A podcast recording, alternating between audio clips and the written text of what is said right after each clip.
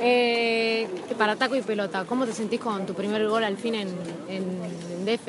Sí, la verdad que muy contento, porque sirvió para, para ganar, que es lo importante. El equipo necesitaba ganar y, y bueno, eh, por suerte se dio las dos cosas, ¿no? Ganar y, y poder convertir un gol que, que todo delantero quiere. Sí, ¿y ahora cómo vienen para, para el próximo partido, para seguir sumando y todo? ¿Cómo se preparan? Sí, igual, trataremos de corregir errores porque creo que no fue un partido del todo bueno para nosotros, no es lo que pretendemos, pero bueno, siempre es mejor corregir con triunfos, así que en la semana trataremos de, de limar esos, esos errores para poder seguir eh, por la senda del triunfo, ahora vienen partidos importantes contra rivales difíciles, así que bueno, trataremos de seguir por ese camino. Bueno, muchas gracias. Nada, nada.